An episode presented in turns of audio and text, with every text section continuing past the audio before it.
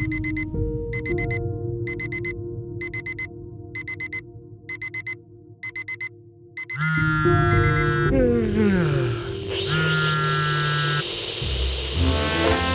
hold for a very important message.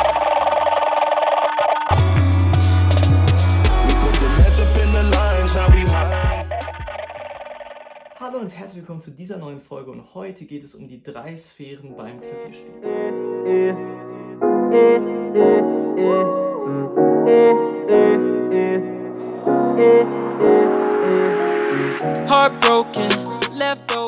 Okay, lass uns direkt reintauchen in das heutige Thema und heute soll es eben um die drei Sphären der Bewegungen beim Klavierspielen gehen. Und ähm, genau, heute soll es eben darum gehen, wie wir genau unsere Bewegungen beim Klavierspielen unter die Lupe nehmen können, gut reflektieren können und ähm, dazu eignet sich dieses Modell der drei Sphären eigentlich super, super gut. Und dieses Modell geht sozusagen von der ersten Sphäre, welche sozusagen den kleinsten Teil bildet, immer, immer, immer größer bis zur dritten Sphäre. Und das kann man sich eigentlich so ein bisschen ähnlich wie bei einer Uhr vorstellen. Sozusagen die erste Sphäre ist der Sekundenzeiger bei einer Uhr, die zweite Sphäre ist der Minutenzeiger bei der Uhr und die dritte Sphäre ist dann eben der Stundenzeiger, also die größte Einheit.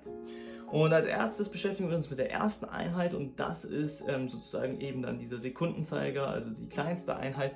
Und das sind die Bewegungen unserer Finger.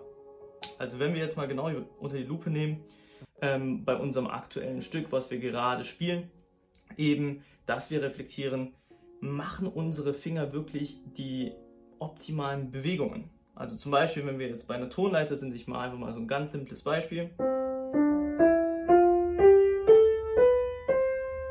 ist dann hier die Frage bei dieser ersten Sphäre, machen wirklich die Finger die ökonomischsten Bewegungen, also sozusagen die Bewegung mit dem geringsten Aufwand. Und ähm, das kann man eben bei seinem eigenen Stück probieren, ähm, ja, genau, sich damit mit dieser ersten Kernfrage zu beschäftigen. Die zweite Sphäre ist dann eben sozusagen der Minutenzeiger, also die nächstgrößere Einheit. Und ähm, ja, das ist eben, bildet dann eben bei uns die Handgelenke und die Arme, also Ober, äh, Unterarm und Oberarm. Und ähm, genau, das ist praktisch ähm, die nächste Frage, die nächstgrößere Sphäre, was diese Einheiten an Bewegungen machen. Okay? Und die dritte Sphäre, das ist dann sozusagen der Stundenzeiger bei uns, das ist dann die Bewegung des Rumpfes. Also was macht der Rumpf?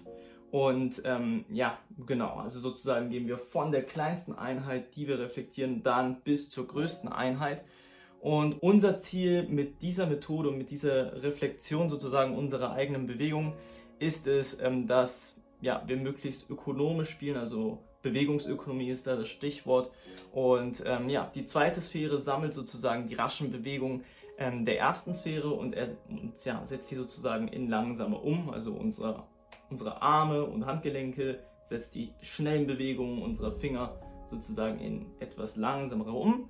Und ähm, ja, die dritte Sphäre drückt eigentlich schließlich nur noch so den grundlegenden Gedanken aus. Egal welche Bewegung wir auch schließlich wählen, wichtig ist natürlich, dass sie sozusagen ein Spiegelbild von dem ist, was wir musikalisch empfinden.